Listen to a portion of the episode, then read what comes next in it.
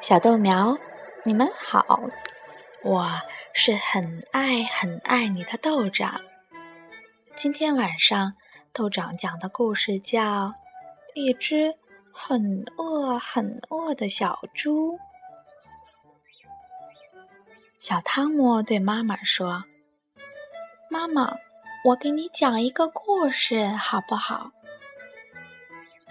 过一会儿吧，妈妈说。现在该吃饭了，小汤姆说。但是这个故事就在我的嘴边上，过一会儿我就忘了。那好吧，妈妈说。讲完了就乖乖吃饭哦。小汤姆说：“你听好了，我现在开始讲了。从前有一只很饿很饿的小猪，它吃光了所有的饲料。就这样，小猪长大了，然后就变得更加的饿。”于是，小猪溜进了地下室，吃光了堆在那儿的土豆。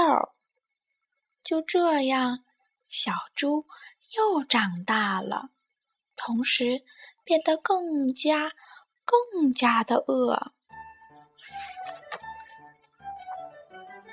于是，小猪溜到超市，吃光了所有的玉米片。